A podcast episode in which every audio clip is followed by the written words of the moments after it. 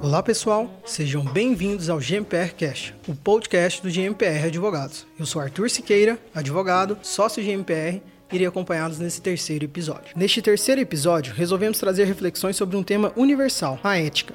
Em especial, como esse instituto poderia ser um diferencial competitivo na carreira de advogados e em escritórios de advocacia. Além disso, iremos escolher a visão de um convidado especial sobre os aspectos éticos inerentes a processos e decisões judiciais. Então, ouvinte, te convido a escolher o seu drink favorito e nos acompanhar mais uma vez, pois o tema hoje será ética e carreira profissional. Gostaria que os convidados se apresentassem, começando por você, Lúcio, que já participou de um podcast. E aí, Arthur, tudo bem? Um grande prazer para mim voltar a esse podcast do GMPR Advogados. Meu nome é Lúcio Flávio Siqueira de Paiva, sou advogado, sou sócio do escritório GMPR e estou aqui para a gente voltar aquele bate-papo agradável sobre esse tema tão importante de alcance tão relevante para a advocacia, que é a ética e a ética profissional. E o segundo convidado, doutor Juliano Taveira, juiz federal, professor de Direito Constitucional e também bem ativo nas redes sociais, inclusive no Twitter, que eu acompanho muito ele lá. Por favor, Juliano, se presente. Você já fez isso por mim, Arthur. Eu só tenho que agradecer. Agradecer não só a sua apresentação generosa, mas também o convite que recebi aqui do pessoal do GMPR, meus amigos. É realmente um grande prazer. Eu já escutei os outros dois podcasts. Eu tenho certeza que esse terceiro agora não ficará ao altura dos demais, mas faremos o possível. Muito obrigado, Arthur. Obrigado, pelo contrário, vai ser muito bom esse bate-papo de hoje. Antes de explorarmos a importância do tema para a carreira profissional, é importante conceituarmos o que vem a ser a ética. Sobre o tema, há quem diga que todo mundo sabe o que é, mas ninguém consegue defini-la. Apesar de seu conceito ter passado por várias alterações em diversos momentos da história, em especial Grécia, Roma Antiga, depois influenciada pela Igreja Católica, sua definição sempre esteve bem próxima aos costumes e aos hábitos inerentes à vida em sociedade. Mas afinal, o que é ser ético, Lúcio? Essa é uma pergunta muito complexa de se responder e, obviamente, eu fiz algumas anotações para compartilhar com os nossos ouvintes sobre ética e também procurando fazer um recorte para adequar e conectar o tema ética à advocacia. Então, poderia iniciar dizendo que a ética, num panorama muito geral, significa ciência da conduta. Trata-se de uma investigação acerca dos fins para os quais se dirige a conduta humana. Mas não é só uma investigação sobre os fins, é também uma investigação sobre os meios que nos utilizamos para chegar a essa finalidade. E eu já adianto, a finalidade é a felicidade, entendida numa visão um pouco maior do que aquela que nos tempos modernos nós a entendemos. Essa ética, ou pelo menos assim considerada ética, ela é tratada dessa forma desde a antiguidade, como você colocou na sua introdução, e consta das lições de Platão, de Aristóteles, até chegar à Idade Média com São Tomás de Aquino. A ética aristotélica, que é aqui eu me baseio para a gente iniciar a nossa conversa, essa ética do fim para o qual a conduta humana se dirige e também desses meios para atingir a felicidade, ela se traduz no exercício de algumas virtudes. Virtudes essas que Aristóteles, inclusive, chamou de virtudes éticas, não à toa. Quais são essas virtudes? Coragem, temperança, liberalidade, magnanimidade, mansidão, franqueza e justiça. Sendo que Aristóteles, dentre todas, dizia que a justiça é a mais importante dentre as virtudes éticas. Só por essa citação desse rol, digamos assim, aristotélico, nós já podemos ver que as virtudes, que são as virtudes da ética, estão diretamente ligadas à advocacia. Ética e advocacia nessa concepção, exatamente porque a advocacia tem tudo a ver com coragem, tem tudo a ver com temperança, tem tudo a ver com franqueza, e tem tudo a ver, obviamente, com justiça, são essenciais ao exercício então da nossa profissão. Uma profissão, aliás, a advocacia, que nós costumamos chamar de profissão liberal. E o interessante disso é que muito se fala na advocacia como profissão liberal, mas muito pouca gente sabe por que, que a advocacia é chamada uma profissão liberal. E isso, por incrível que possa parecer, tem muito a ver com o exercício dessas virtudes éticas.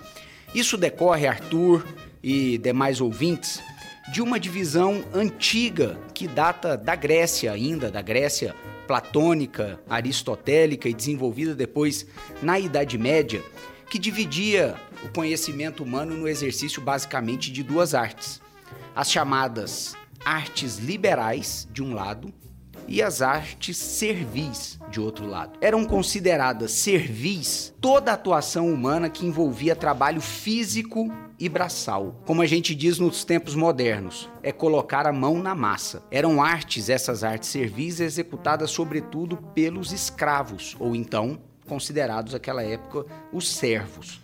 Por outro lado, eram consideradas artes liberais as artes dos homens livres, liberal de homem livre, ou seja, daqueles que não são servos.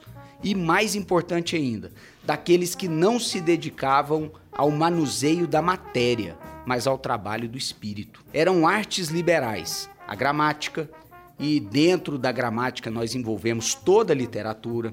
Eram artes liberais a retórica, que englobava a literatura, o exercício da justiça e, obviamente, também o exercício da advocacia e a dialética, além de outras artes liberais como a astronomia, geometria, para completar então as sete artes liberais. Essas artes liberais, o que interessa para nós é que elas foram transportadas com todas as suas características da Grécia para Roma, e é em Roma que realmente a advocacia nasce.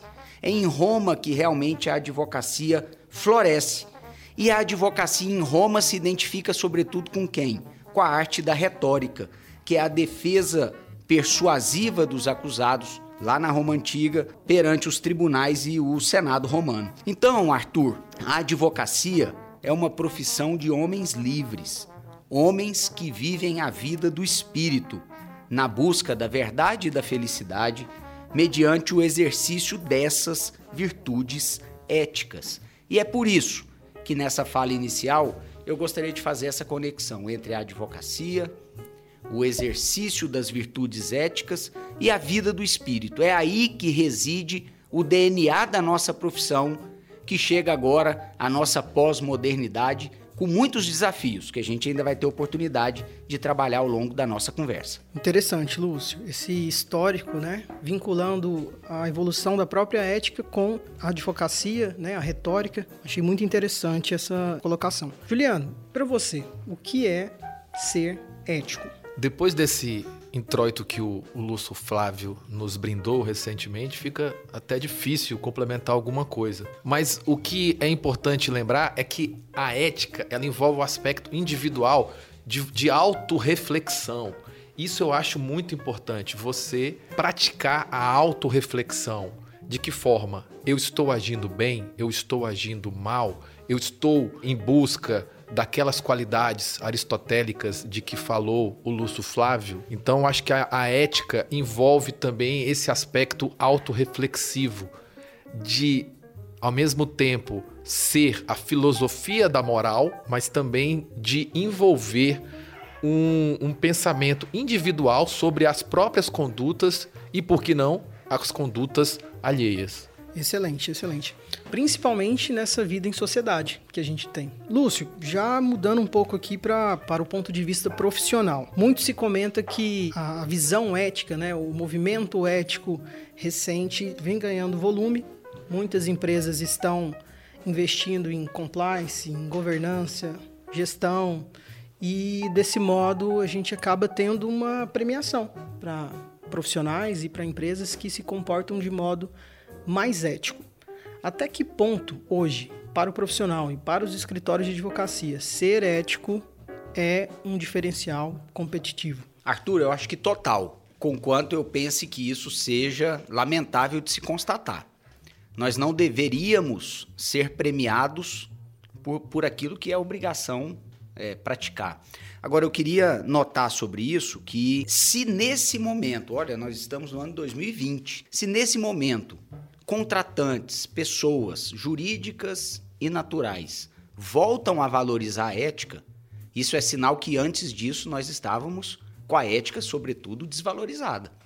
E o interessante é que se nós tentarmos conectar a advocacia dos tempos atuais com aquela advocacia, digamos assim, do período medieval e da antiguidade, Juliano, o que, que nós vamos perceber? Que a advocacia foi durante muito tempo, uma profissão do espírito. Tanto que não se pagava o advogado. Era uma profissão desinteressada. O honorário que se fala hoje vem de honra, honor. Então, o advogado, ele exercia uma função tão elevada, tão ligada à busca da verdade e da justiça, do exercício das virtudes éticas, que ele sequer podia cobrar. Claro que nós não podemos transportar essa visão, digamos assim, ideal da advocacia da antiguidade, do período medieval, para o tempo pós-moderno. Mas é muito importante nós notarmos que em algum momento a advocacia, que é uma profissão milenar, ela perdeu o contato com o seu DNA. Por isso que eu fiz questão do início da nossa conversa fazer esse resgate de onde vem a profissão liberal, de onde vem a advocacia enquanto arte liberal. E que momento é esse da ruptura, Arthur? É justamente com o iluminismo, em que nós temos a substituição de toda visão de mundo, de toda cosmovisão antiga e medieval por uma nova cosmovisão. Uma cosmovisão racionalista, relativista e, sobretudo, materialista. O ser humano sai do âmbito do espírito e vem totalmente para o âmbito da matéria. E nesse ponto é que há ruptura. E uma ruptura de tal modo profunda que essa visão das artes liberais ela se perde na história dos tempos. E nós vamos então encontrar um ensino cada vez mais ligado a isso, a materialidade, cada vez mais ligado à produção. E o que que o iluminismo contribuiu para a sociedade atual? Constru construímos, sem sombra de dúvida, uma sociedade afluente, uma sociedade rica. Hoje eu não tenho dúvida em afirmar que um cidadão de classe média média vive melhor do que um nobre de alta estirpe vivia nos anos 1500 ou 1600. Mas nós perdemos, por outro lado, muito da vida intelectual e da vida do espírito. E isso degradou as artes liberais. E isso degradou também a advocacia. A advocacia perdeu a conexão com esse seu DNA espiritual e passou a ser tratado como uma commodity como outra qualquer. E é aí aonde nós vemos a advocacia passar a ser tratada como algo passível de mercantilização. E hoje o paroxismo disso nós vamos encontrar nos Estados Unidos, em que a advocacia é objeto de propaganda, de venda e existem aí séries de televisão americana que muito bem mostram isso. Para mim, a que mais mostra isso é a ótima série Better Call Saul em que aquele ali é o protótipo da advocacia da pós-modernidade, mas que está longe de ser a advocacia real ou a advocacia espiritual da forma como ela nasceu. Então, eu vejo com preocupação que a nossa sociedade material desse século 21, desse, dessa pós-modernidade tenha se desconectado tanto dessas virtudes éticas a ponto de nós termos que retomar nesse momento o caminho que nos conduziu a um determinado local ou a um determinado alvo não foi bom e aí nós voltarmos a postular que profissionais, por exemplo, da advocacia precisam ser éticos e que eles têm um diferencial competitivo. Eu já afirmo, nós vamos voltar a esse assunto. Tem sim hoje um diferencial competitivo. Mas que sociedade é essa que nós vivemos em que ser ético, que é obrigação e que é inerente à nossa profissão, se torna uma qualidade? Lúcio, e voltando já os olhos para a sociedade, inclusive hoje a gente percebe que tem dois tipos de ética, a minha e a sua. Né? É, por quê? Muitas vezes o, as pessoas confundem moralidade com ética. E já levando aqui para uh, justamente para a sociedade, Juliana, essa polarização que, que a gente percebe na sociedade de existirem dois tipos de ética, a minha e a sua. Você percebe que a sociedade está um pouco polarizada e também o conceito da própria ética está sendo segmentada em vários tipos, modalidades, dependendo do partido, de onde a pessoa vive, etc. Você percebe isso? Arthur, eu acho que a sua pergunta é bastante importante até para voltar na diferenciação entre ética e moral. Porque, na verdade, o que muda no decorrer do tempo, no decorrer da sociedade, ou mesmo dentro de segmentos sociais diferentes, é o aspecto da moral, que tem a ver com os costumes, com as práticas sociais adotadas.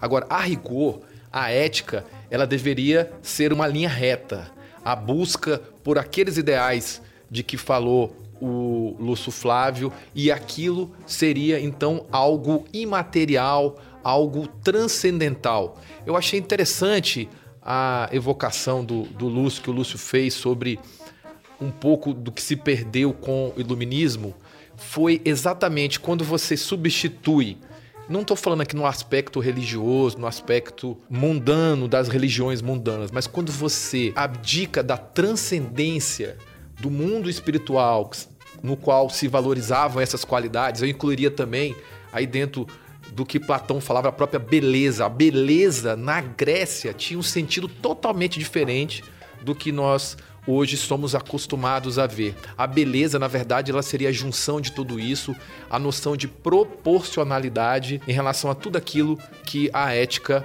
preza. Então, voltando à sua pergunta, eu não acredito que a ética seja dessa forma tão líquida, tão é, volúvel. O que nós estamos verificando é uma liquidez, uma falta de retidão nos costumes e nas práticas morais da sociedade. E aí então, você não me dirigiu essa pergunta, mas ela foi muito bem respondida pelo Lúcio.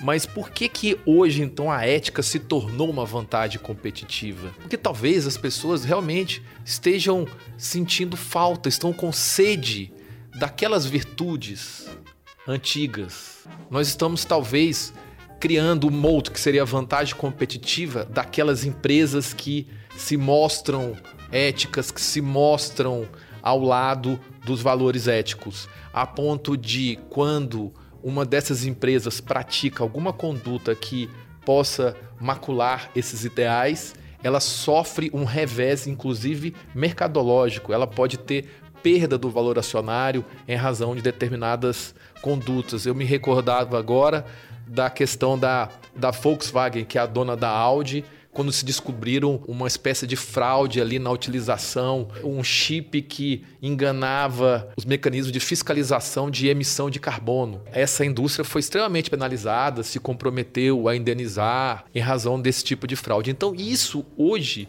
é um diferencial, sim. É o que a sociedade busca, mas talvez também a sociedade esteja buscando a ética num sentido um pouco diverso daqueles ideais gregos.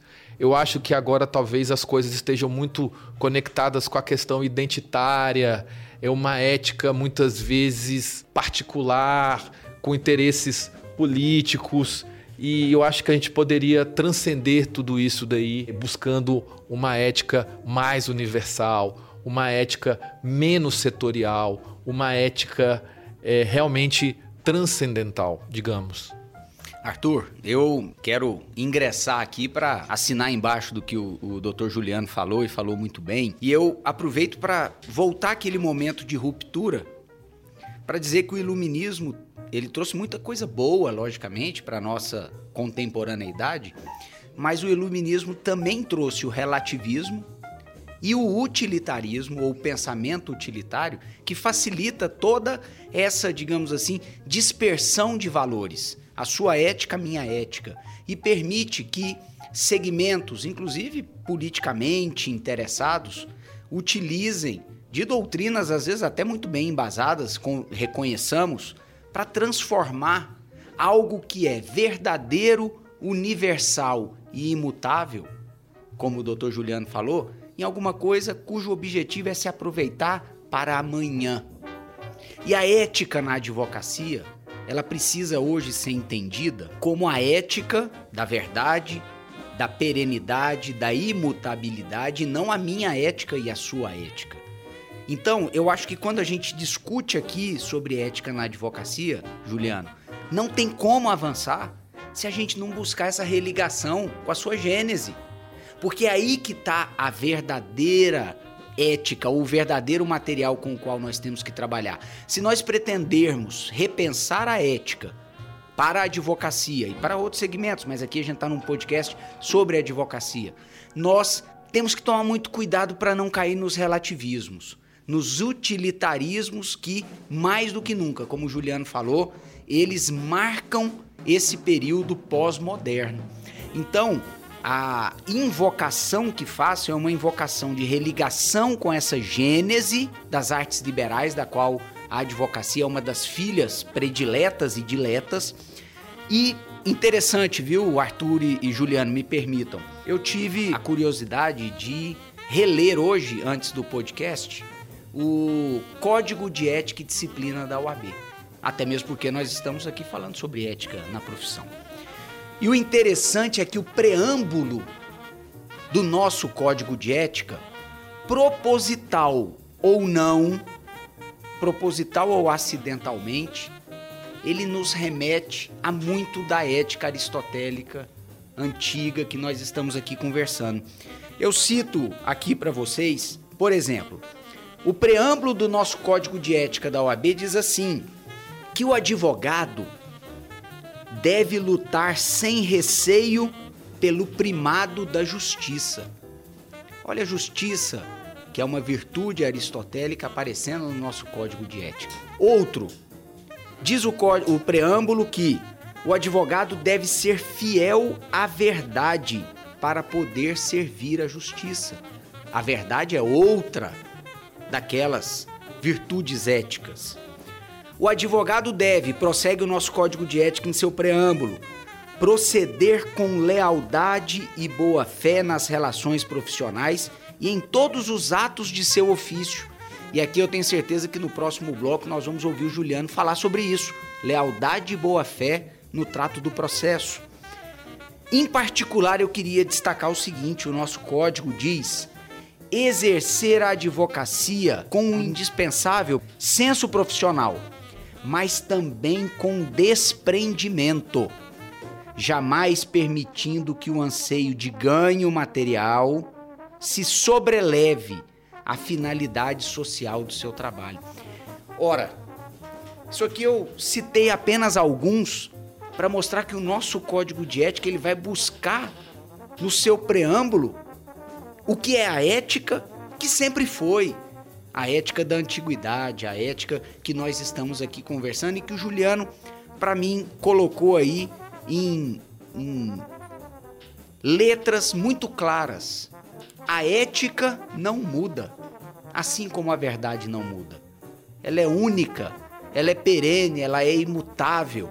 E nós, seres humanos, na nossa imperfeição, nós temos que buscá-la. Talvez nunca alcancemos, mas ela é imutável e única.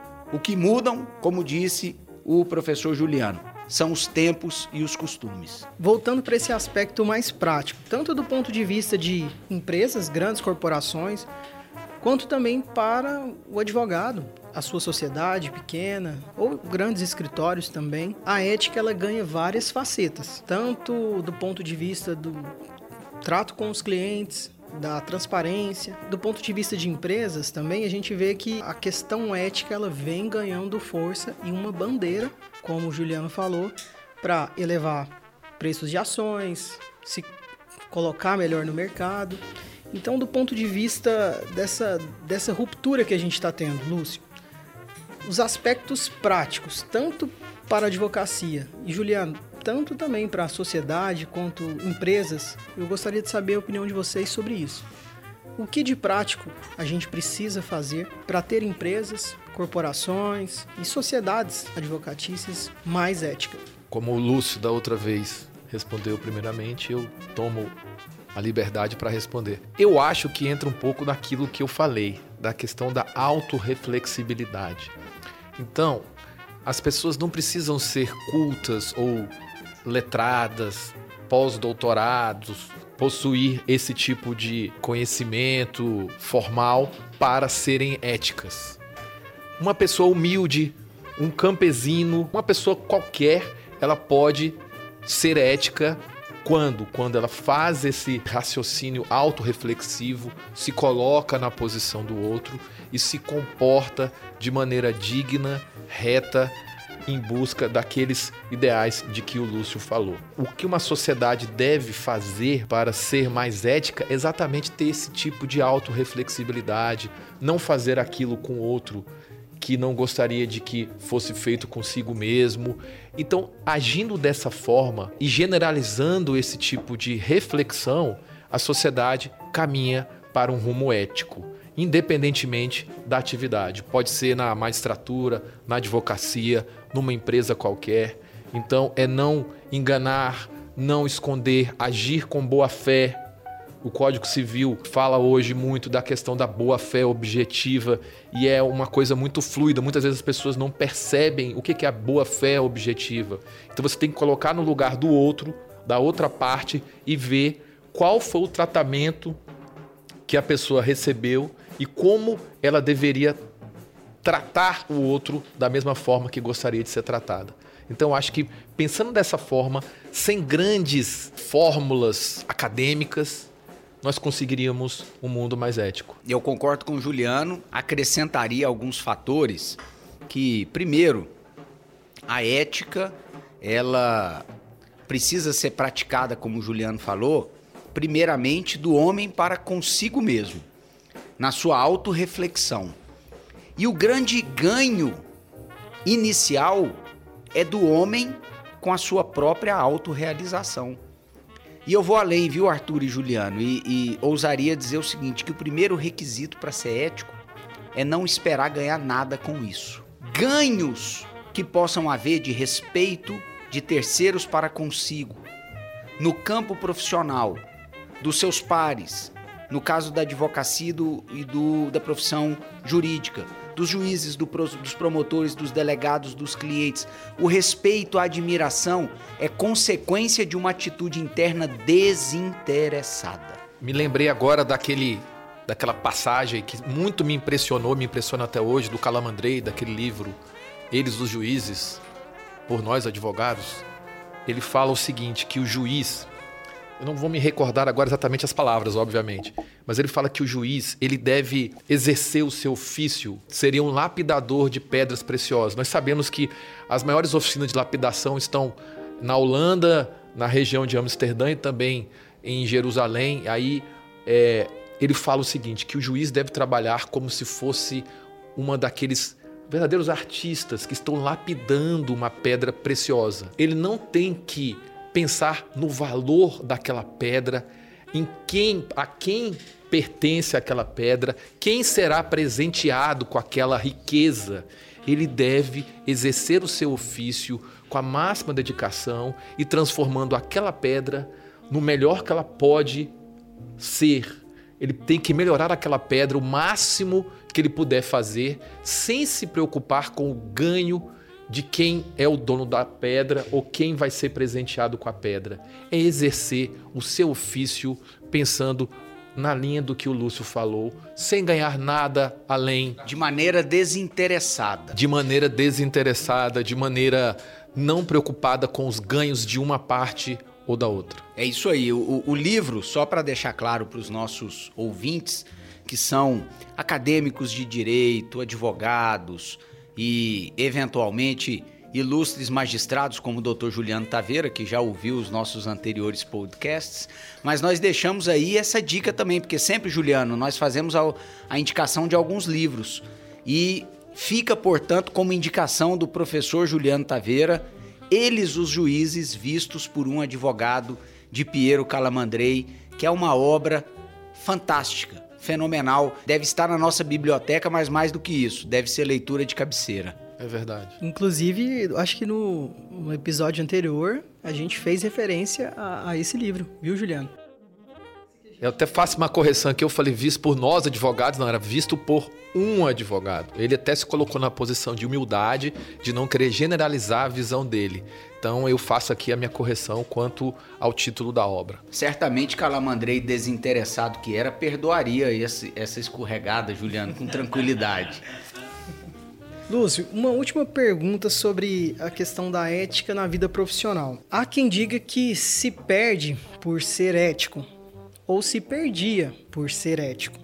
Você conseguiu sentir isso na advocacia no decorrer da sua carreira? Você vê que hoje as pessoas se espelham mais e têm profissionais é, como referência que são mais éticos? Como que você vê essa transição, essa ruptura essa evolução que você já falou aqui? Arthur, bom, essa é uma resposta difícil de ser dada, mas eu não faltarei com a coragem aqui para dá-la. Eu acho que nós podemos estar vivenciando uma transição. E aqui eu quero fazer um recorte para a área do direito, da justiça. Acho que nós podemos estar numa transição de algo que não é bom para algo que é um pouco melhor. E já tivemos experiências aqui no escritório de termos a nossa banca de advocacia selecionada justamente porque ela conseguiu, ao longo do tempo, digamos assim, externar de maneira desinteressada ser uma banca que prima pela ética, essa ética imutável que a gente está conversando. Agora, Arthur, existem pessoas que se utilizam de atalhos. E, infelizmente, nós vivemos na justiça o que se vive em qualquer âmbito profissional.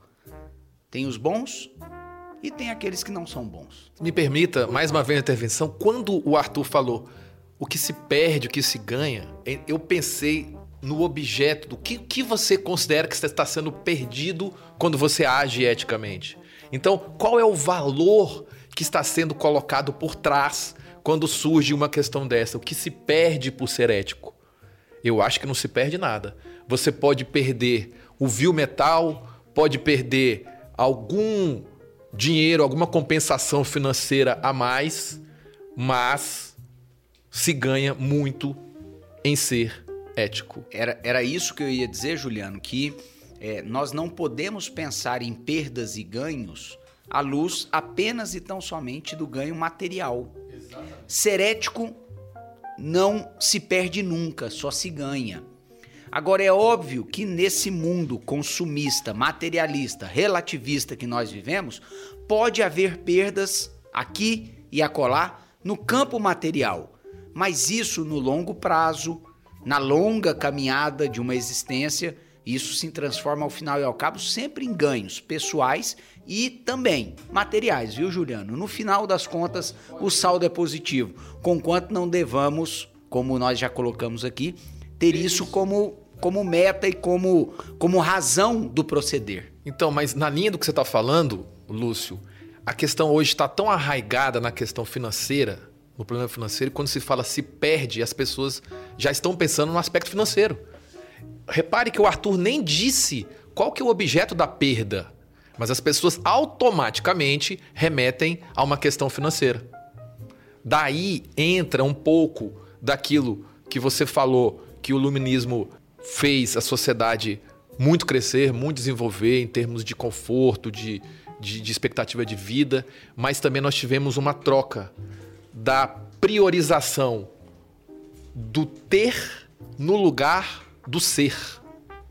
Isso é um lugar comum, é falar sobre isso, é um... mas é bom a gente lembrar, né? Até certo tempo atrás, mais valia o ser do que o ter. E hoje, na nossa sociedade extremamente mercantilista, não se importam mais com o ser, e sim o ter. Muitas vezes pessoas que são sabidamente desonestas, porém andam com carros importados de valores altíssimos, são extremamente valorizadas na sociedade, enquanto que uma pessoa que não tem esse tipo de conduta desonesta, porém não amealhou nenhuma fortuna, nenhuma riqueza, são consideradas pessoas, entre aspas, não VIP. Então, se você chega com o carro importado numa casa noturna, por exemplo, a pessoa que toma conta dos carros do valet vai fazer questão de pegar o seu carro e colocar na porta da casa noturna como, uma, como um ganho, como algo a atrair outros clientes.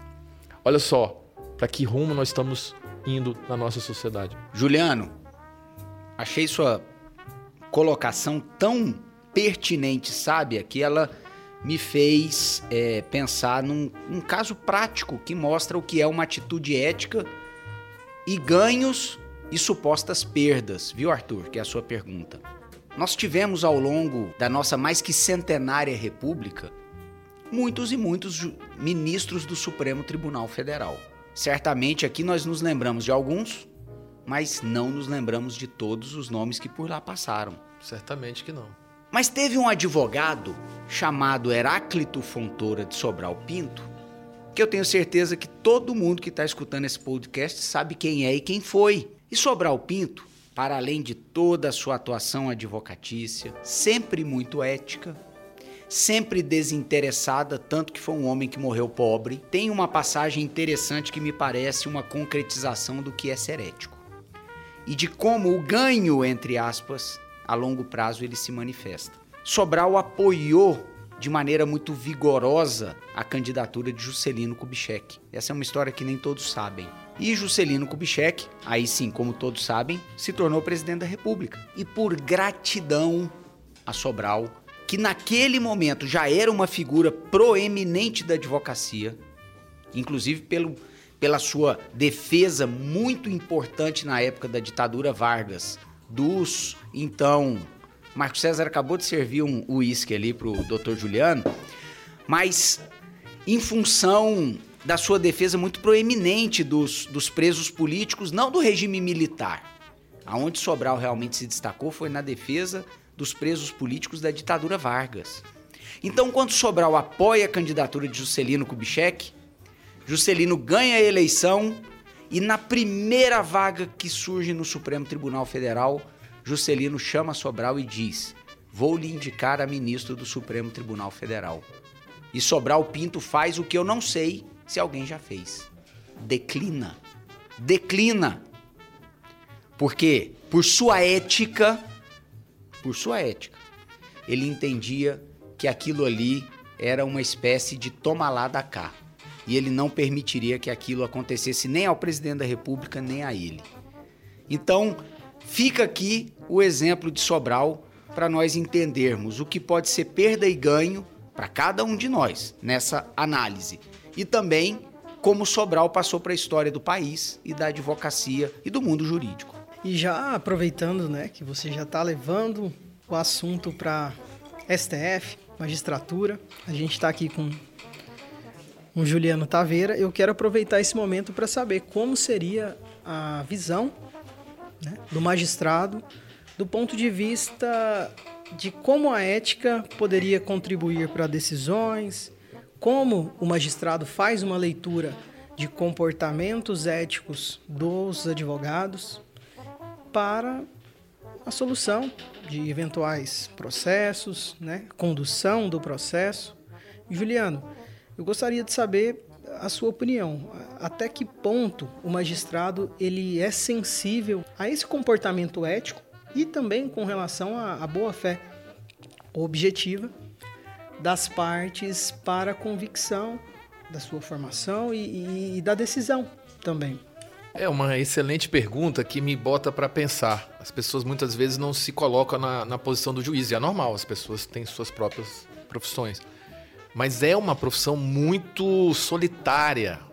Julgar, decidir, definir o, o rumo de uma decisão, uma decisão que pode influenciar de maneira permanente no fluxo de uma vida, de uma sequência, de uma existência qualquer, é realmente algo muito angustiante e ao mesmo tempo muito solitário. Então, dentro dessa solidão que é, eu digo principalmente na atribuição de juiz singular, talvez no âmbito dos tribunais, isso se dissipe um pouco, porque bem ou mal há uma votação colegiada. Mas o juiz sente falta de um comportamento ético para aplacar a sua solidão decisória, digamos assim.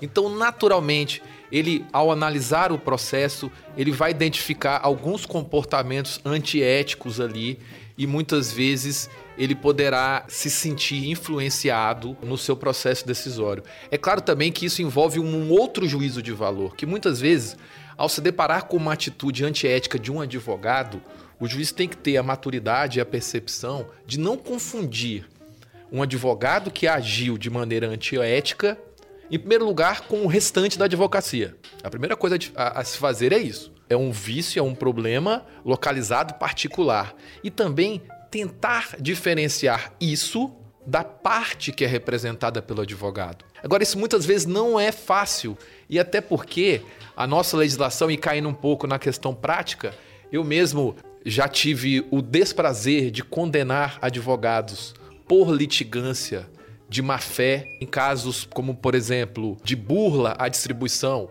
Entra, a juíza uma ação, cai para um juiz, nega liminar, ele desiste e propõe novamente.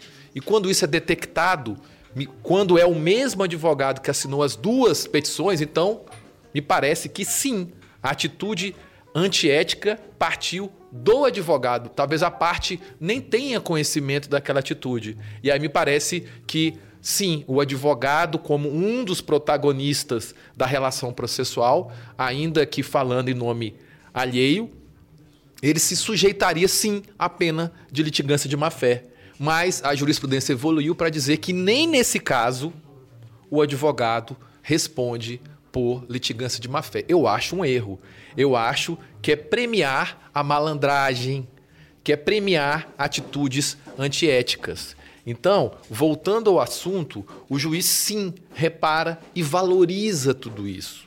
Não é? Eu mesmo, como já fui juiz em uma comarca de interior, lembra que agora, comarca de Panamá, no interior de Goiás, perto de Tumbiara, lá, por incrível que pareça, só tinha um advogado na comarca. E, para a felicidade geral da comarca, era uma pessoa extremamente bondosa, ética e desfrutava da confiança de todos. Então, quando havia necessidade de designar um advogado ad hoc, ele sempre acudia na linha daquilo que o Lúcio falou, da questão de não querer ser, atuar não pensando na remuneração, a serviço da justiça, a serviço do, do cumprimento da ética da advocacia. Isso, claro que é valorizado. O juiz percebe a atuação de advogados que agem de maneira ética, ele leva mais a sério o que está sendo posto no papel, ele valoriza mais as estratégias processuais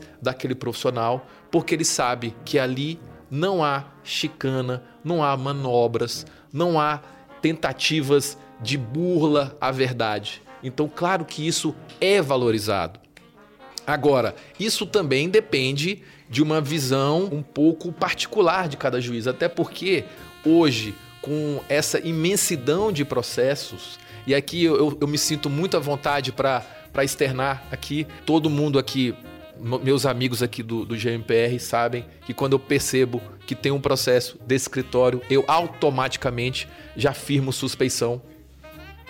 Não porque eu acredito que iria julgar diferentemente. Pelo contrário, remontando aqui novamente as palavras de Pero Calamandrei, ele fala que quando o juiz é amigo do advogado, até por uma questão ética de retidão, de tentar fazer uma autorreflexão e de pensar, bom, será que eu estou privilegiando esse meu, advogado, meu amigo que, por sinal, é, é, eventualmente, circunstancialmente, o advogado naquele caso, ele muitas vezes ele pode ser até mais rígido, mais exigente do que o faria para com um outro advogado que não fosse amigo. Mas ainda assim, com a mudança do novo CPC que fala que a, o juiz deve manifestar-se suspeito quando é amigo íntimo de advogado das partes, eu tenho feito isso aqui com os meus amigos do GMPR. Mas por que, que eu estou falando isso? Muitas vezes o volume de processo é tal que eu percebo que eu despachei, fiz um despacho inicial de um processo que era do GMPR. E eu automaticamente, opa, firmo suspeição e me é, desvencilho daquele processo. Mas acontece. Por quê? Isso é outro problema. Os juízes não têm tempo nem de verificar o nome dos advogados que assinam as petições iniciais. Então isso acaba comprometendo esse tipo de zelo pela ética profissional. Espero que isso venha mudar no, no decorrer do tempo. Arthur, me permita fazer um comentário sobre o comentário do Juliano.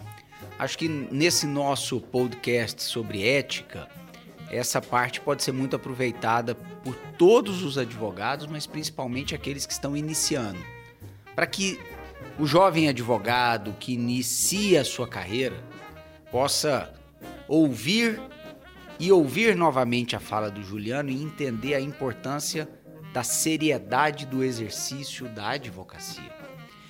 É um diferencial competitivo, Arthur, ser ético, inclusive sob a ótica do magistrado que julga o processo. Certamente. E aí, Juliano, você falava do Calamandrei e eu me lembrei de uma outra passagem do livro que ele diz o seguinte: que quando o aluno se torna juiz e o professor é o advogado, aí a tendência do aluno juiz é condenar o cliente do professor, para ele mostrar, inclusive, que está maior do que o professor. É uma brincadeira que o Calamandrei faz para mostrar que realmente, quando há amizade, proximidade, por via das dúvidas, o melhor é a suspeição, o afastamento do processo, porque realmente nós que somos seres passionais, às vezes não temos nem como aquilatar o quanto as nossas emoções influenciam em decisões que teoricamente teriam que ser puramente racionais. É, realmente, você tocou num ponto bastante interessante que tem a ver com a questão dos pensamentos subliminares.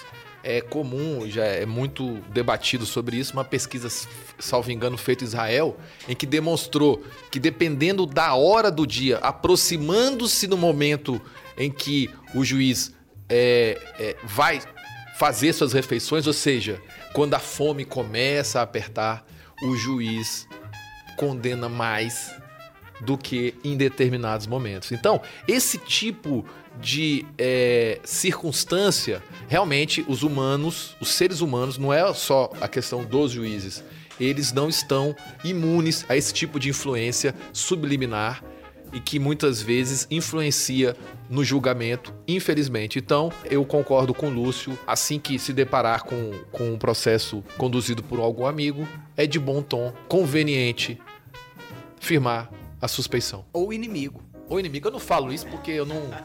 Eu. eu você graças não inimigos, você não, né, cultiva, Juliano? você não cultiva inimigos, Juliano? De jeito nenhum. Juliano, e aproveitando é, é, essa deixa que você deu, a gente.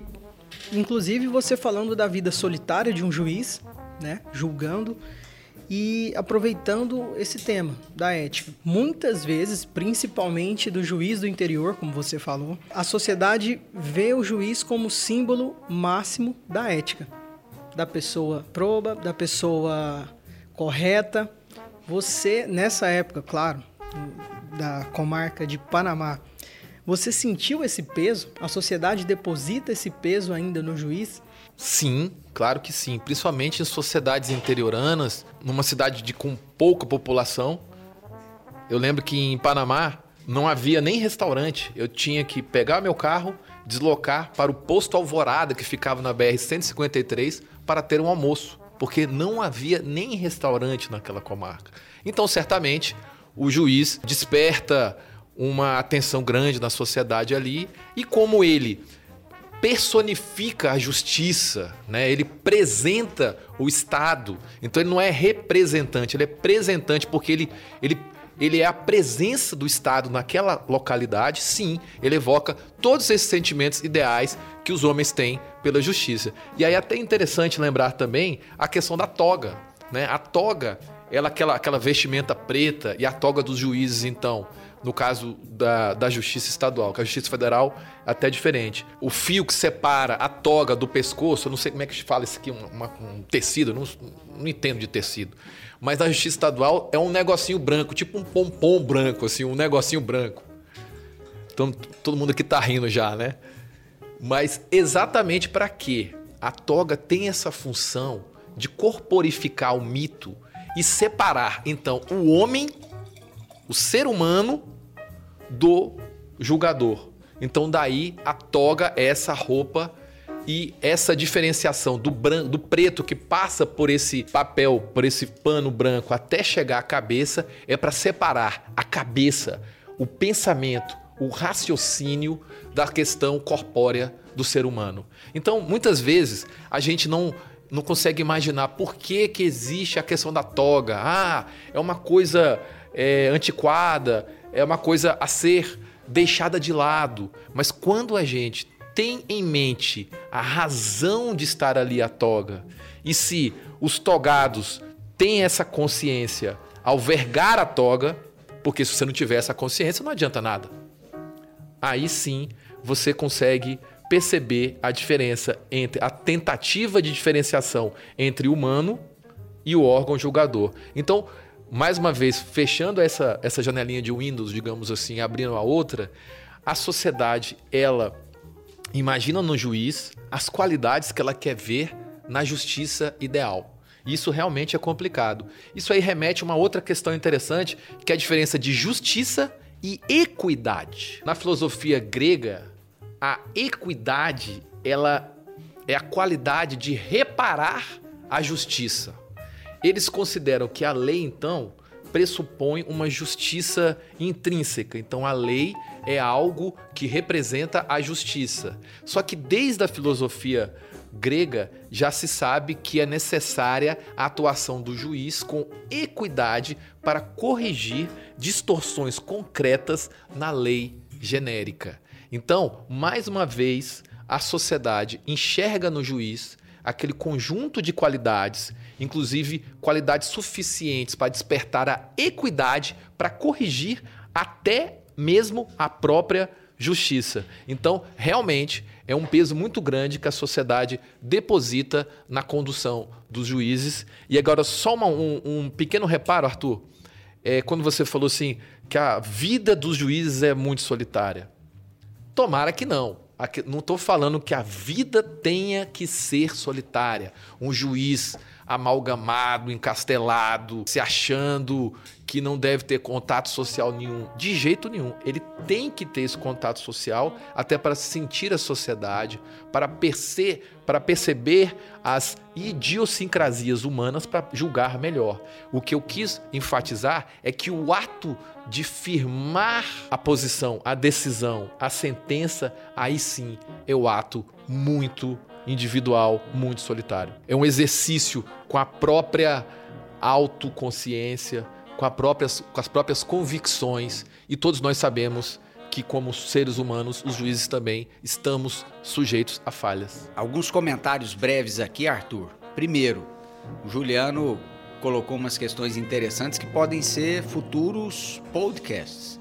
Por exemplo, falta à nossa sociedade contemporânea e no campo jurídico muito entender a importância da liturgia e do simbolismo inerente aos ritos da justiça. É verdade. A questão do, do, do mito, o mito, os juízes não precisam se sentir superior às demais pessoas. Óbvio que não, são seres humanos. Daí a questão da toga. Agora lembrei, é gola. Gola, eu falei pompom, não sei o quê. gola, a gola. gente entender. É, sim, é, é boa que torna a questão aqui, a nossa discussão um pouco mais, mais informal. Mas sim, retomando, isso é muito importante, mas agora acabei de esquecer, porque eu lembrei da gola e esqueci o que a gente estava falando. Da liturgia e do simbolismo, é... dos ritos da justiça e do processo. As sociedades, elas precisam de ritos. Por exemplo, vocês imaginam a dor de uma mãe que não consegue enterrar o filho porque o corpo do filho se perdeu? Ou seja, nós precisamos de rituais de passagem, mas não só isso. A justiça, ela corporifica o mito, o mito que traz a paz social. Então, aquela vestimenta, a toga, o respeito deve ser atribuído não à pessoa do juiz, a pessoa que passou no concurso tem um CPF. Não, mas a pessoa que está ali apresentando a atuação da justiça. Por quê? Porque isso, bem ou mal, quando o juiz julga um caso, a pessoa percebe, ela tem aquele mito em relação à justiça e a pessoa, mesmo que tenha perdido a ação, ela tenha sido sucumbente, aquilo a reconforta, porque ela pensa: não, eu acho que realmente talvez meu vizinho tivesse razão naquela contenda. Eu vi o juiz de maneira séria, de maneira ritualística, seguindo todos os trâmites legais e ele entendeu desse jeito. Então é até uma forma de pacificação e de aclaramento da sociedade para que realmente a justiça. Me lembrei agora de outro livro muito importante para indicarmos, aqui nesse podcast, que é aquele livro Introdução ao Estudo do Direito do Tércio... Do, Tércio Sampaio. Do Tércio Sampaio.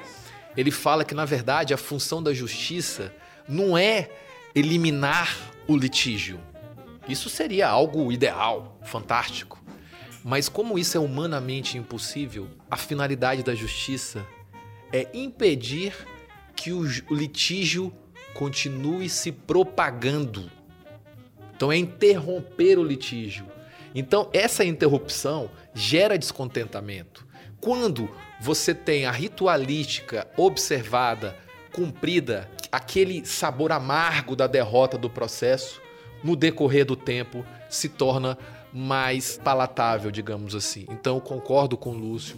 Então, muitas vezes, essas, esses tradicionalismos que hoje estão demodê têm uma finalidade mais alta do que se imagina. Muito mais alta. Fica aqui para a gente pensar num podcast para discutir, Arthur, a simbologia ou as simbologias da justiça.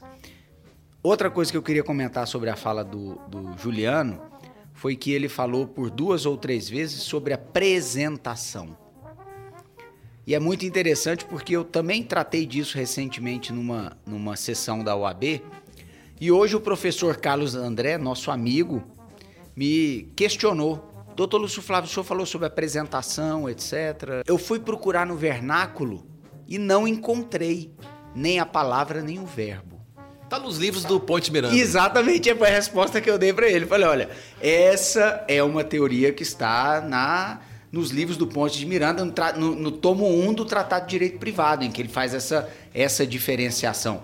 Mas eu queria comentar aqui sobre o Carlos André, mais para mandar um grande abraço para esse grande amigo, um, um cultor da última flor do Lácio, inculta e bela, que é a um só tempo esplendor e sepultura, que é a língua portuguesa. Também muito maltratada, Sim. inclusive no nosso campo de atuação. Né? Mas para complementar, Arthur, para dizer só o seguinte: que se o juiz apresenta uma divindade que é a justiça, o advogado também apresenta uma divindade que é a defesa sem a qual não há civilização. Então, a partir do momento em que nós entendemos a simbologia, nós também nos respeitamos mais mutuamente, juízes e advogados. E para não sair de Calamandrei, ele dizia o seguinte: que cada juiz e cada advogado deveria ser o juiz advogado e o advogado juiz por pelo menos três meses a cada ano. Que se assim fosse, se respeitariam e teriam mais fraternidade entre si. Seria uma portabilidade, né?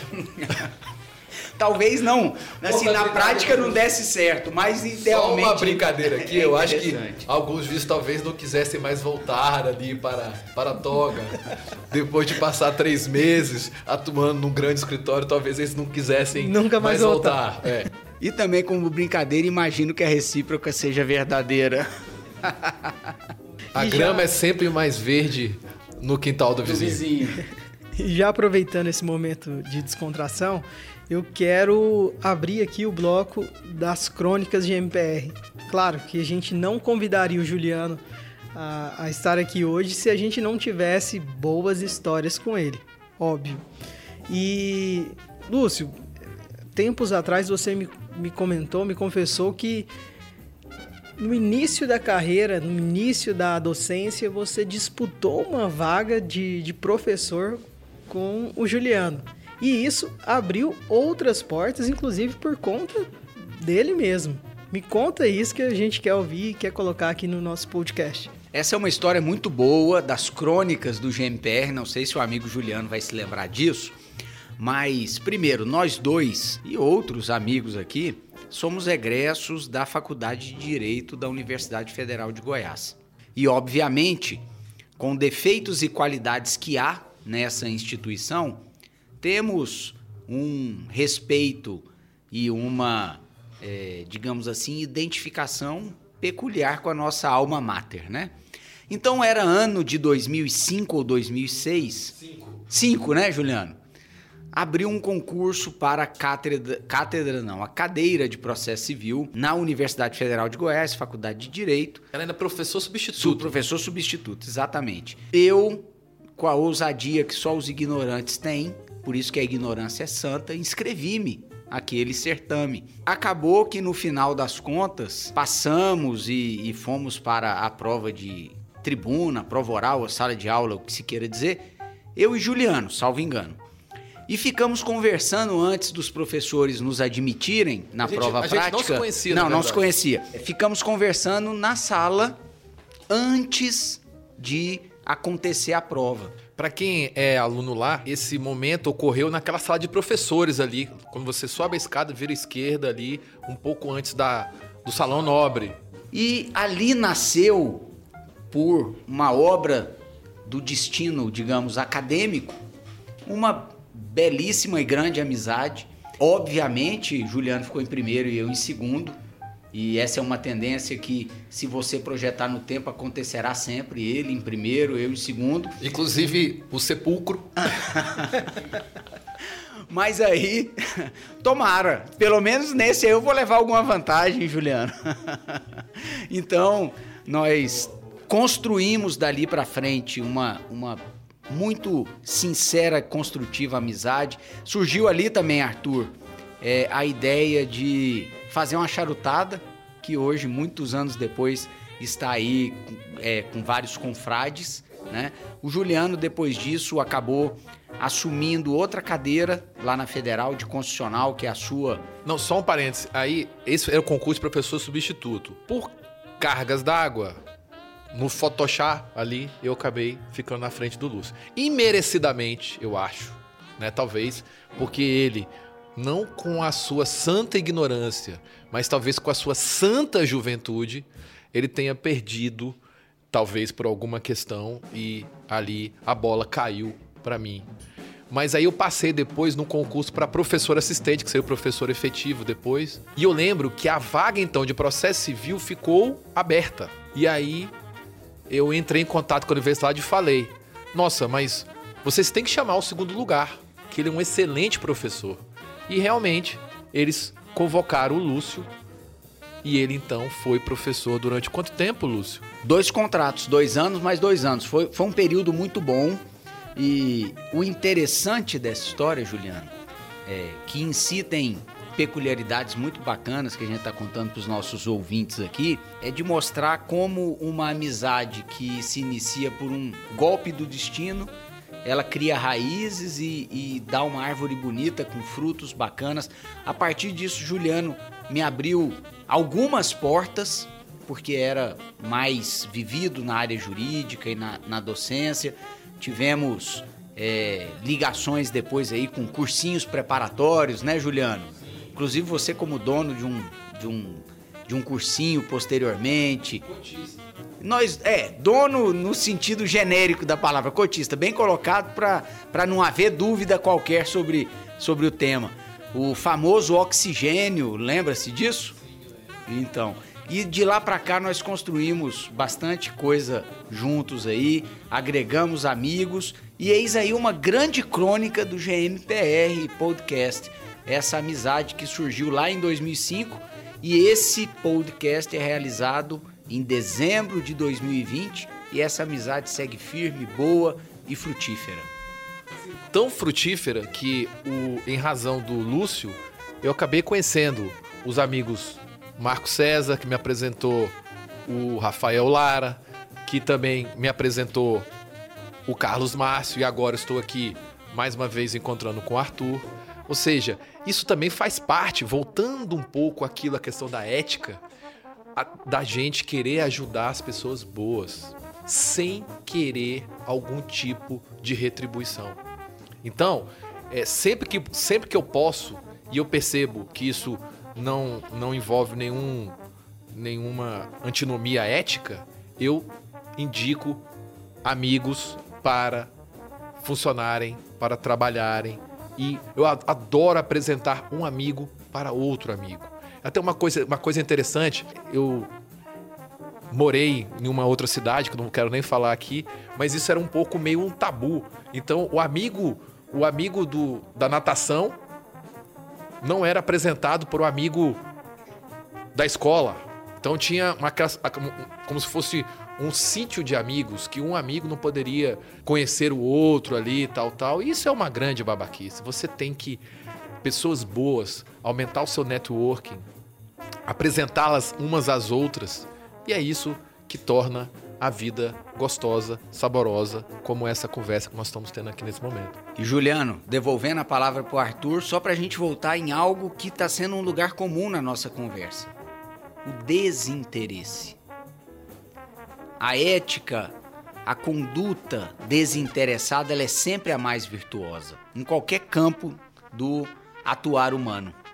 Excelente. Eu achei muito interessante, Lúcio e Juliana, essa aproximação de vocês. Isso faz 20 anos? 15, né? 15? 15. Estou envelhecendo vocês demais. Mas é, nós do direito não somos bons em matemática mesmo, viu, Arthur? Fica tranquilo. Eu deveria ser. Deveria ser porque é engenheiro. Eu também sou engenheiro. Sabia, né, Juliano? A questão dele não é matemática, foi a memória. É. Mas é, eu acho isso muito interessante, porque o assunto de hoje, como o Juliano falou, retorna tudo isso que a gente vem batendo. Ser ético, ter um comportamento. Me permite só uma correção? Em vez de batendo, insistindo. Insistindo, pode ser, Juliano, pode ser. Insistindo nesse, né, nessa, nessa questão, a gente consegue boas amizades, bons frutos. Reflexo disso é a gente ter dois excelentes profissionais hoje, né?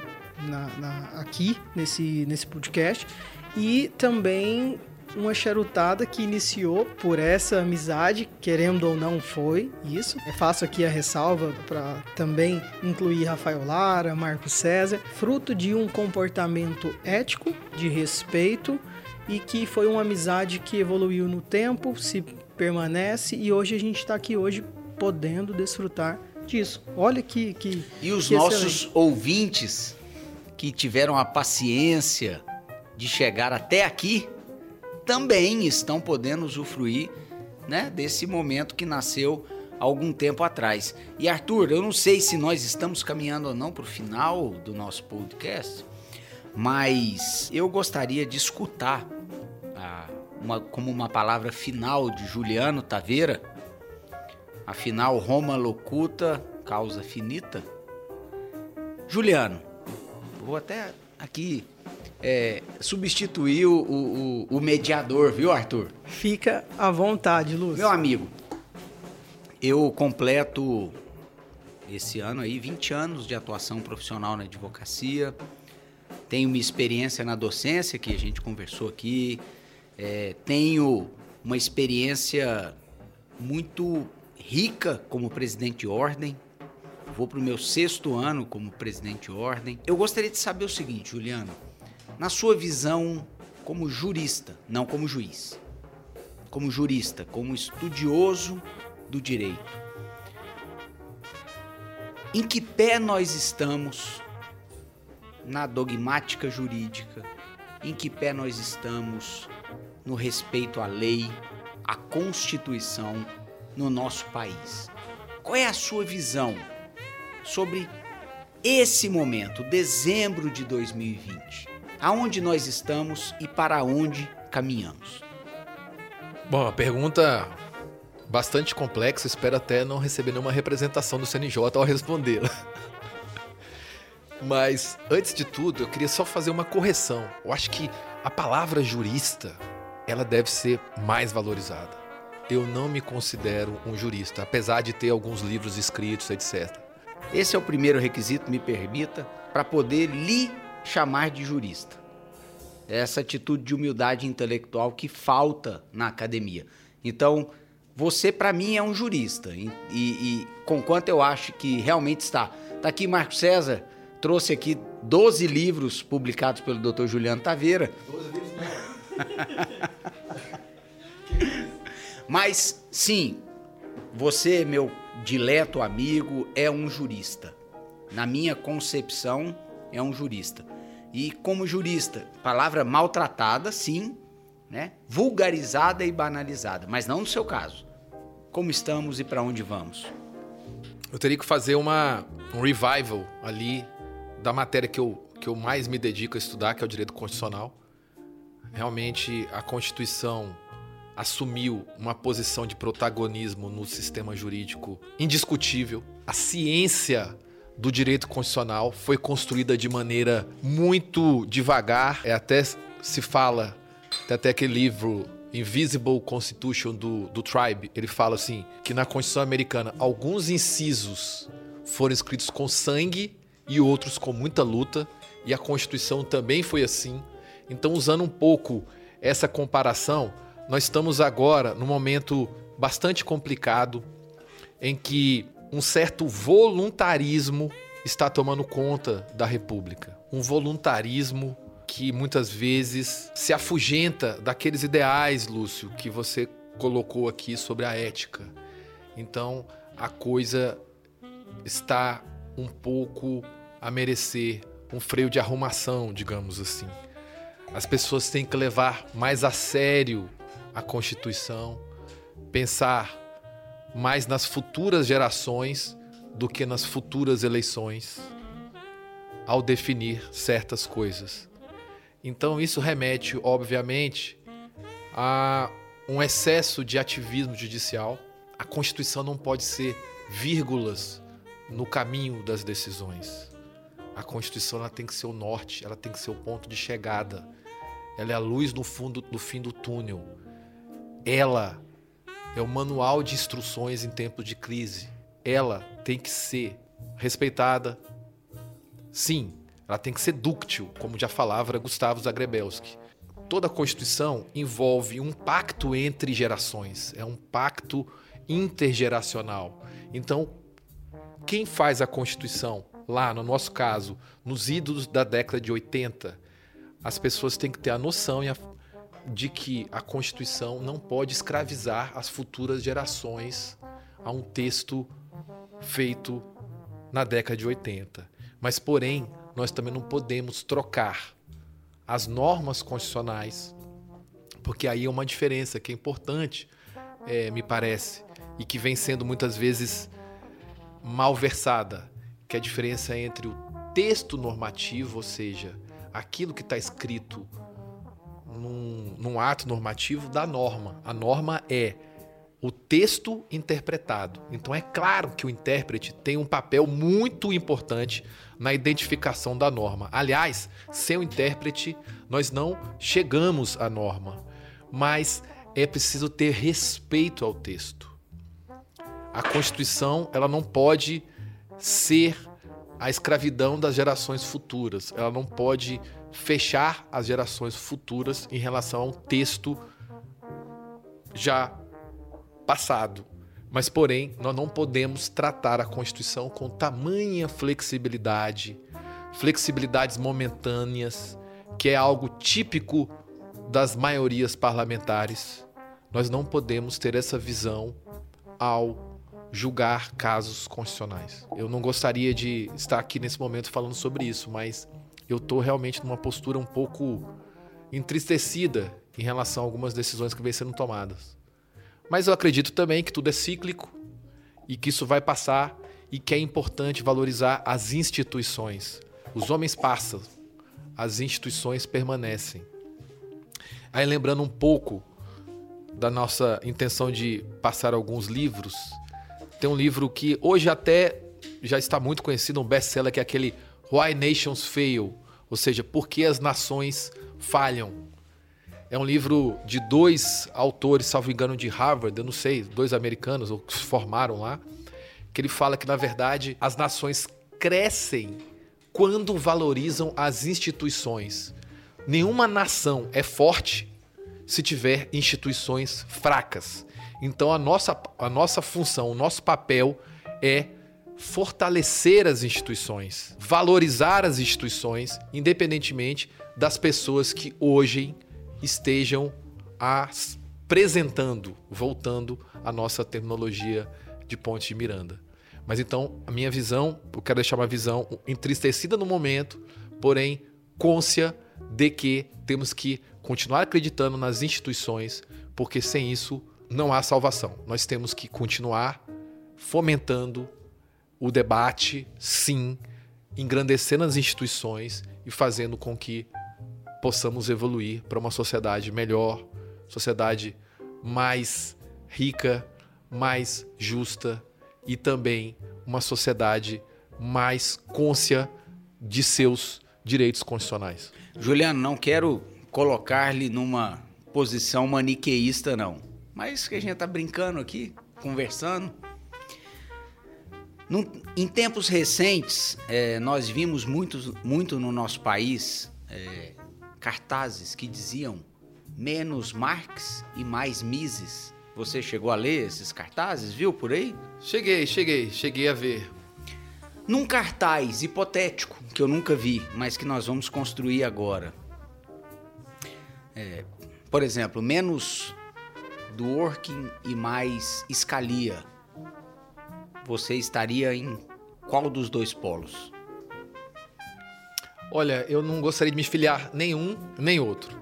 Se bem que Dworkin, que nos deixou recentemente, ele tem uma, uma vida acadêmica muito mais forte do que Scalia nos deixou, até porque a vida de Scalia foi mais dedicada à própria judicatura. E até uma questão interessante que ele que veio da Justiça Federal Americana, ele foi um juiz daqueles daquelas cortes como se fosse o TRF, que chama Circuit é, Courts, ele é interessante que no decorrer de toda a vida do Scalia, já se somaram todas as decisões dele e é menos do que um desembargador do TRF julga em um ano. Então, mas voltando ao assunto, eu acho que nós não temos que ter nenhuma visão tão flexível das normas, que seria a visão do Orkiniana, mas também nem tanta uma visão originalista ali muito rígida como do Scalia. Então a gente acho que a virtude está no meio ali. O Carlos Márcio, nosso sócio e grande professor, traz aqui uma pergunta que certamente é muito relevante. Juliano, nos explique quem foi do Working e quem foi Scalia, ou Scalia, depende aí do, da região do, do, dos Estados Unidos ou da Inglaterra que você nasceu. Ou da Itália, que eu imagino que esse. Eu não, não nasci nenhum desses países. que esse sobrenome seja provavelmente italiano. Quem foi do Working e quem foi Scalia? Pede-nos Carlos Márcio Risse Macedo para que o senhor nos esclareça. Pois é, aqui não dá nem para pedir ajuda dos universitários, né? Mas Ronald Dworkin, ele foi o sucessor de Herbert Hart na, na Universidade de, de Oxford, salvo engano. Vocês me pegaram na, na, calça curta aqui agora, viu, meu? E ele, ele é muito importante, mas na verdade toda a construção teórica dele era um pouco feita naquilo que você levantou, o Lúcio, sobre um aluno de querer suplantar o seu próprio mestre. Então, naquele livro dele, Taking Rights Seriously, ele se dedica firmemente a desfazer tudo que Herbert Hart havia feito naquele superar famoso, o mestre, naquele famoso livro O Conceito do Direito. E ele realmente ele, ele foi bem sucedido em muitas coisas. Ele mostrou a importância dos princípios, coisa que havia sido um pouco que sonegada por Hart, mas poucas pessoas se lembram que Hart depois fez um pós-scriptum ao conceito de direito. Ele dá o braço a torcer em muitas coisas para Dworkin ele faz um remanejamento de suas teorias.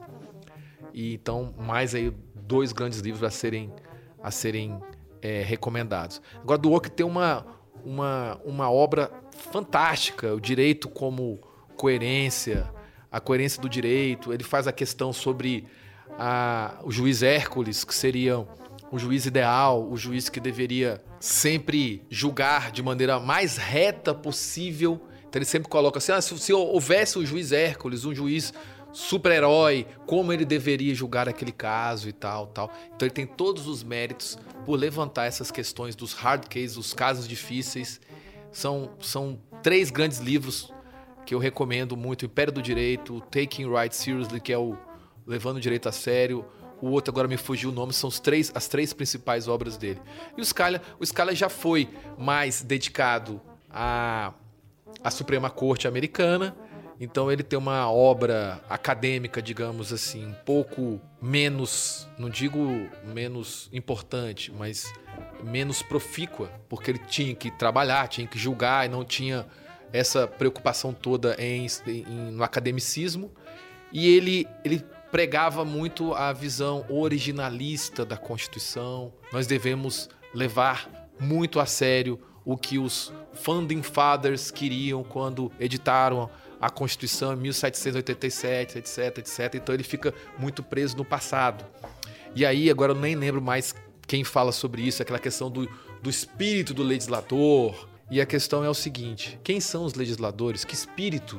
Que espírito é esse que ainda nos norteia agora? A gente não pode se aprisionar diante de uma interpretação tão originalista quanto Scalia defendia. Então eu acho que a virtude ali está no meio, nem tão flexível, nem tão aberta a, a tudo o que se puder plantar a título de princípios, de regras morais norteando o direito, mas também não tão presas ao originalismo norte-americano de que fala Scalia ou falava. Arthur, vou devolver a palavra para você, que eu estou aqui como interrogador, né, do nosso querido amigo e professor Juliano Taveira.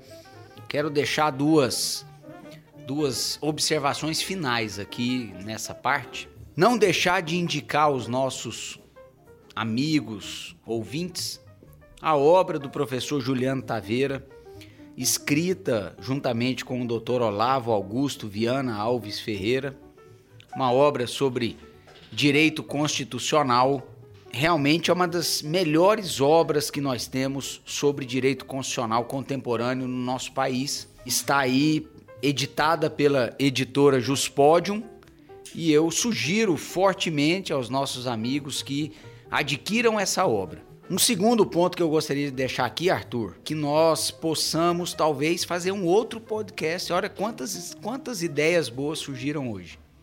Juliano, uma das coisas que eu acho que mais necessitam os nossos amigos profissionais do direito é uma noção dessa história da evolução do pensamento jurídico.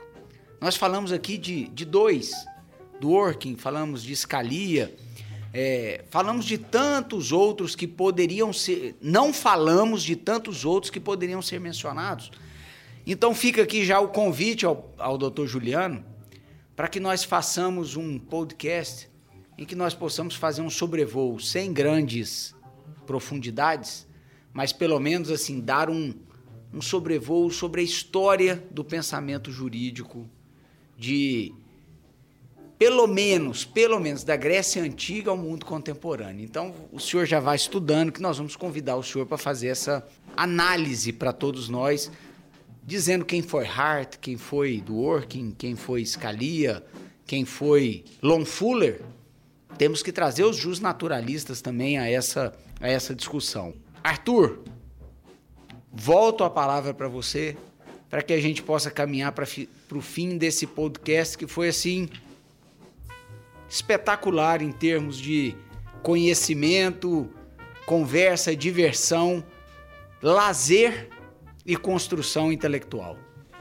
Concordo, Lúcio, mas antes de finalizar esse podcast, eu eu quero ouvir um depoimento do Juliano sobre um termo que eu acompanhei ele no. acompanho, na verdade, no, no Twitter, e ele é um defensor desse hashtag que é Goiás Freak Show. Juliano, me explica isso, por favor.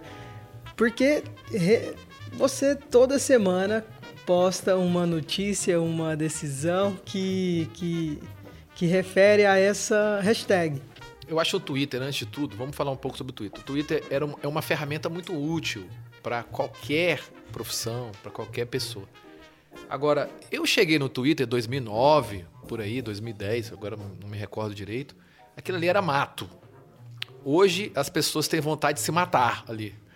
Então, houve uma, uma mudança de lá para cá. No começo, era possível você ter alguns diálogos, diálogos com pessoas bastante interessantes. Ainda é possível, mas hoje a coisa está muito extremada, muito radical. Então, mas agora, voltando então para onde, para quando surgiu essa hashtag? Surgiu quando eu queria falar que Goiás era conhecido no cenário nacional como um celeiro de freak show. Né? Assim, só se falava em Goiás quando alguma coisa era freak. Então era assim, o Césio 137. É, e, enfim, então eu comecei meio brincando com isso, usando uma certa ironia para chamar atenção para o nosso estado para coisas que eram freak. E a partir daí, aquilo caiu um pouco assim no, no popularesco. E hoje muitas pessoas me mandam assim: ah, Juliano, olha isso daqui e tal, tal. Muitas vezes manda até coisa de outros estados. Eu falo assim: não, isso aqui não é de Goiás. Esse freak show aqui que a gente está vivenciando, esse aqui particularmente não é de Goiás. E o, o meu amigo Hélio Telho, procurador da República também, ele abraçou essa hashtag e ele, e ele tem muito mais seguidores do que eu na hashtag. Aliás, é, é, na hashtag não, no Twitter. Aliás, eu eu não me identifico como juiz lá no Twitter, não falo nada, não sou. Me chama aquele, aquele negocinho assim, risquinho assim, que chama certificado tal. Não sou certificado, eu fico lá quietinho assim e tal. Tô, mais, tô bem mais quieto nos últimos tempos ali no Twitter. Faz tempo que não aparece nenhum Goiás Freak Show digno de nenhum post. Mas a intenção era essa, assim, chamar atenção é, no sentido jocoso para que as pessoas prestem atenção a Goiás, não somente pelos aspectos freak estranhos, é, absurdos do Estado. Então, no fundo, tem uma ironia em cada uma daquelas postagens. Mas não deixa de ser muitas vezes engraçado algumas postagens. E havia um tempo atrás, agora paramos já, tinha até uma enquete, uma enquete de fim de ano em que as, todas as pessoas que colaboravam com o Goiás Freak Show tinham uma eleição para escolher qual que era o post mais freak do ano anterior. Então realmente era divertido. Mas eu também sinto falta daquela época do Twitter. Quem está mais tempo no Twitter sabe que, que infelizmente a rede, essa rede social que para mim continua sendo a melhor, pelo menos a que eu tenho conhecimento, mas ela já se perdeu muito. É, é, essa ampliação, é, tá muito politizada, as pessoas estão menos sinceras umas com as outras, muita lacração e muita e pouca e, e pouco entendimento, e pouca troca sincera de, de, de, opiniões, né? Todo mundo ali tem está cheio de certezas, ninguém quer saber de nada. Então, tá todo mundo louco para ver algum escorregão, alguma casca de banana ali. E aí, uma outra questão que pode ser tratada num podcast futuro, não digo nem com a minha presença, mas aqui propondo um tema, seria, por exemplo, essa cultura do cancelamento, é, esse tipo de interdição ao debate, essa questão dos é, lugar de fala, tudo isso interdita o debate, impede a difusão do livre mercado de ideias, né? Outro livro do Mills que é fantástico, um livro antiquíssimo. Enfim, é, On Liberty, né? Sobre a liberdade que foi traduzido e tal. Nós temos que fomentar esse tipo de debate. E nós temos que, quando a gente entra no debate, o mais importante é não, não é nem querer convencer o outro, mas a gente entrar no debate eticamente, aí retomando a questão da ética, eticamente investido da sincera vontade de querer mudar de ideia, caso convencidos sejamos. E isso está faltando. As pessoas, elas estão simplesmente repercutindo as próprias ideias com viés de confirmação, sem querer entender umas às outras. Então, quando você só segue pessoas que têm o mesmo pensamento seu, isso vai gerando extremismos. Então nós temos que, na verdade, amplificar, plurificar o rol de nossas as pessoas que nós seguimos para termos acesso a opiniões ainda que totalmente divergentes do que nós pensamos. Mas isso é bom, é o arejamento, faz parte do, do entendimento. Ninguém está aqui pronto e acabado. Nós somos sem querer, até lembrando aqui agora, eu estava vendo aqui, fazendo propaganda aqui da, da grande rádio rock da 89 que tem aqui na nossa cidade vindo aqui aquela velha frase do Raul Seixas.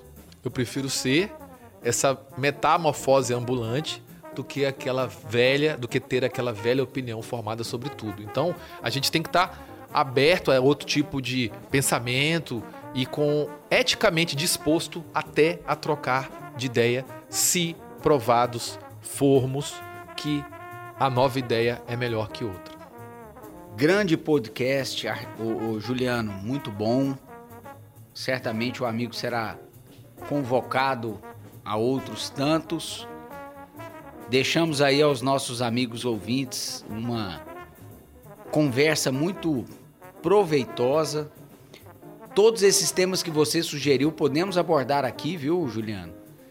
Essa cultura do cancelamento, o mundo da lacração, isso é algo da contemporaneidade que nós precisamos abordar sim com, com abertura, com, com seriedade. É, é uma regra da dialética que contra negante em princípio não est disputatum.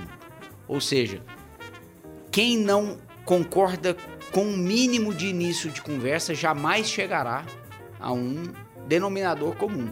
E as pessoas hoje, elas não estão dispostas a discutir nem o início. Então, realmente nós não temos aonde chegar.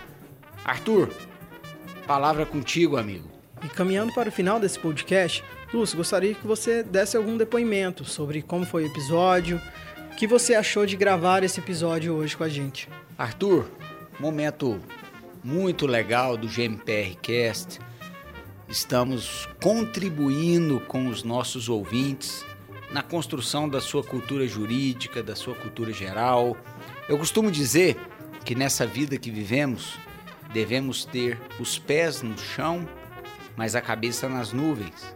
E hoje, meu amigo Juliano, meu amigo Arthur, acho que tivemos os pés no chão e a cabeça nas nuvens. Então, vamos cultivar o espírito, a intelectualidade, mas sempre entendendo que nós temos que viver a nossa vida prática do dia a dia.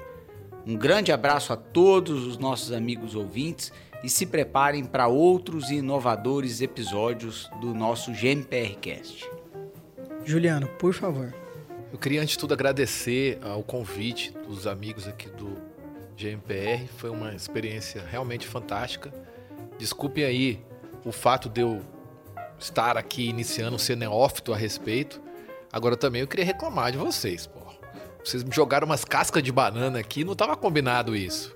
Mas espero que, pelo menos, as pessoas que ouvirão esse podcast compreendam e que nós estamos aqui com a sincera vontade de contribuir, de falar com sinceridade o que a gente pensa sobre o assunto. Então isso é mais importante e serve para é, desculpar qualquer erro, qualquer erronia que possamos ter feito nesse momento. Então, muito obrigado a todos vocês. Obrigado pelo convite. Obrigado, Juliano. E a você, ouvinte, que nos acompanha, por favor, nos siga nas redes sociais, Spotify, Apple Podcast, Deezer ou mesmo pelo próprio site do GMPR Advogados. Foi um prazer ter vocês conosco. Um abraço e até o próximo GMPR Cast. Esse podcast foi dirigido e produzido por Agência Bem TV e editado por EditaCast.